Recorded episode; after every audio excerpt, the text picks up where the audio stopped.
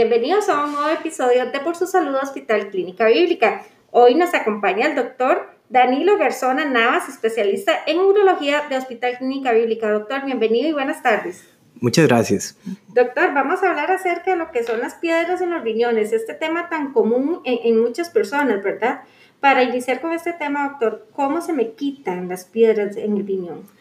Muy bien, es muy importante que cuando tenemos o padecemos de piedras a nivel de los riñones, estas piedras van a depender su manejo de acuerdo al tamaño de la piedra y la localización de las mismas. Es decir, si tenemos piedras, no todas van a tener que recibir el mismo manejo. Sin embargo, existe una forma, a grosso modo, de clasificarla, que es decir, si la piedra es mayor a un centímetro, entonces esta piedra tiene poca posibilidad de salir de una forma espontánea. No así si es menor de un centímetro. Si es menor de un centímetro, tenemos muy buena probabilidad de expulsarla sin necesidad de una cirugía, con eh, la buena ingesta de líquidos y una adecuada alimentación, pero sobre todo la ingesta copiosa de líquidos, podríamos llegar a expulsarla.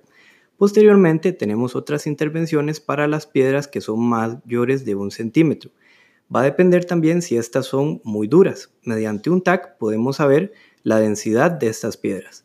Las unidades Hanfield, que son las unidades de densidad, nos pueden ayudar a determinar si son muy duras, demasiado densas, entonces eh, si son más de 1000 unidades Hanfield, no sería recomendable darle litotripsia extracorpórea, que esa es la que conocemos como los golpecitos que damos por afuera, que son los golpes de ondas de choque.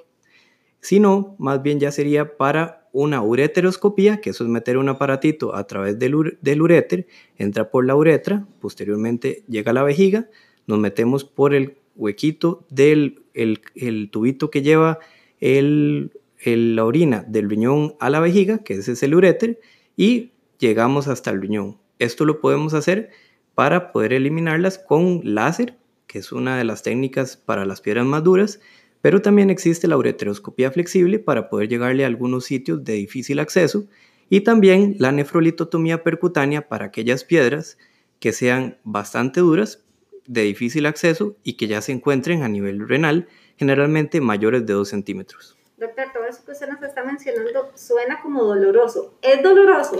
En realidad, la, los procedimientos no son dolorosos. Eso es algo muy interesante porque ahora son mínimamente invasivos. Al ser mínimamente invasivos, queremos decir que ahora una persona prácticamente por los orificios naturales va a ser operada y no va a quedar con ninguna herida, excepto en la nefrolitotomía percutánea, pero la herida es del tamaño de menos de un centímetro. Entonces prácticamente de un medio a un centímetro puede ser la herida de la nefrolitotomía percutánea y todo el resto se puede hacer de forma endoscópica. Antes teníamos que abrir el paciente, llegar hasta el riñón, abrir el riñón o abrir el uréter y sacar las piedras. Y eso era algo que la recuperación iba a ser muchísimo más difícil. Pero lo que realmente duele es el dolor de las piedras, no la cirugía. La cirugía más bien nos vamos al otro lado, alivia completamente. Claro, doctor, ¿y qué se siente cuando se expulsa un cálculo renal que llaman? Muy bien. En esa parte yo digo que todos los pacientes experimentan sensaciones que son muy propias y de la forma en que las describen. Sin embargo, podríamos decir que existen muchos que a la hora que expulsan la piedrita o la orinan, sienten un pequeño ardor al orinar y como un stop como que estaban orinando y de un momento a otro hubo una pausa y siguieron orinando.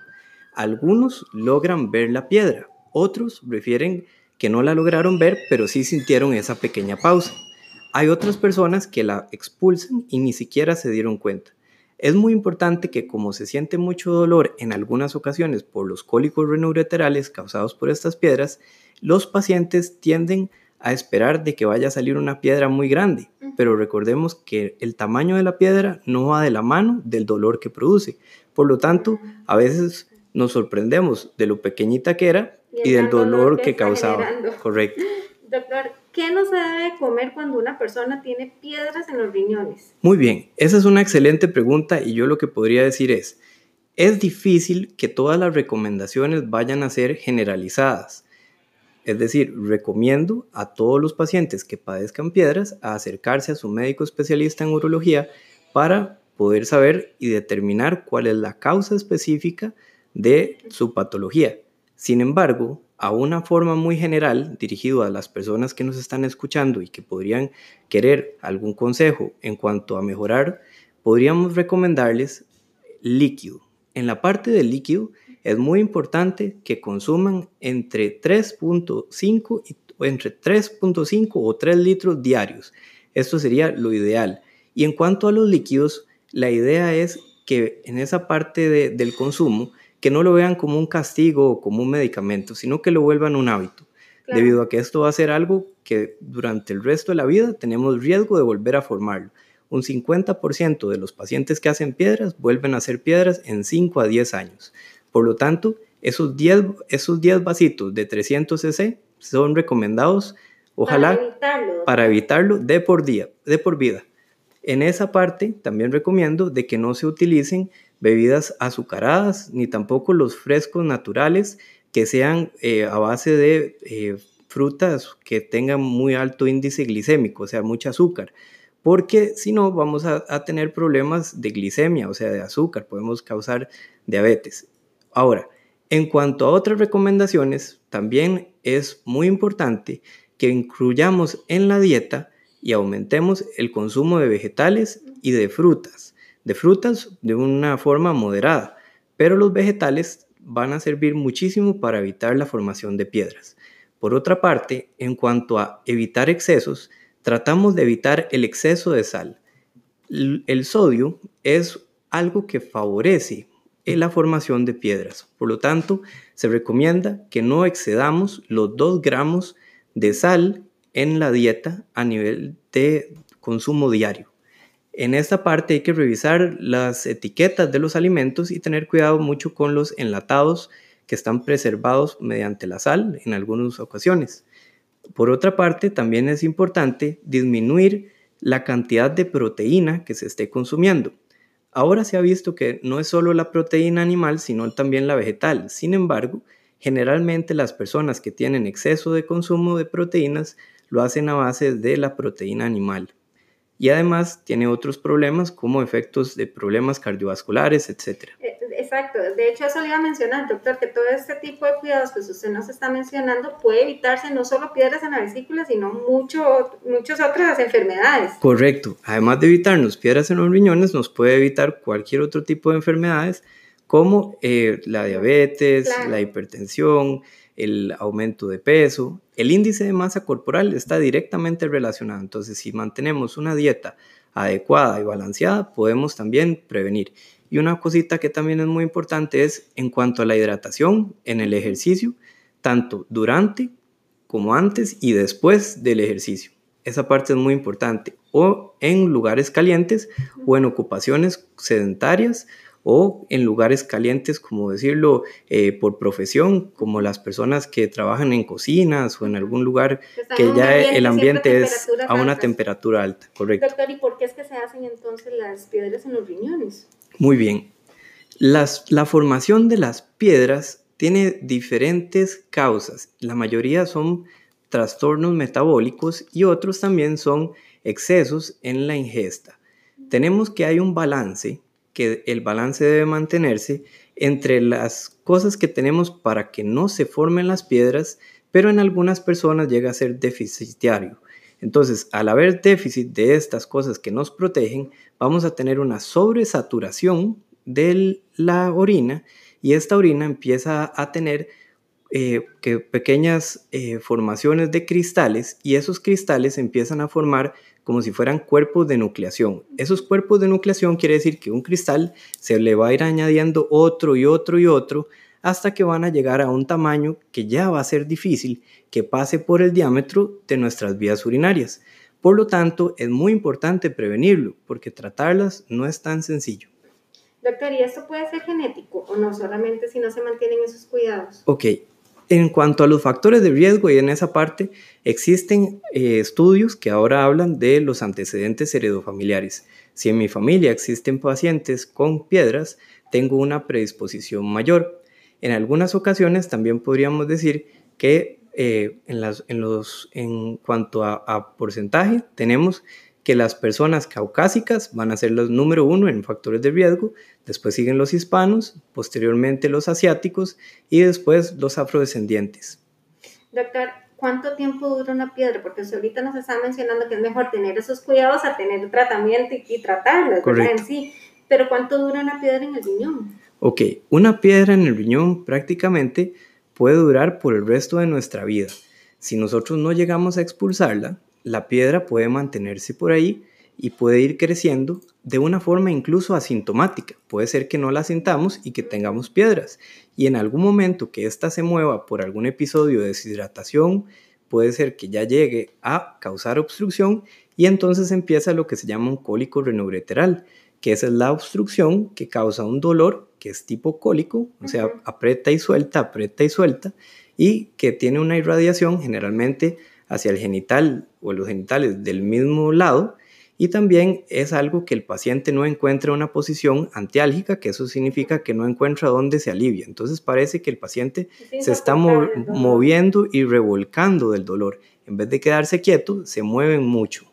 Doctor, ¿cómo saber si, los, si mis riñones están funcionando mal? Se dice que es asintomático muchas veces, pero ¿cómo me doy cuenta yo que mis riñones están funcionando? No están funcionando. Ok, es muy importante que ahora hablamos de medicina preventiva.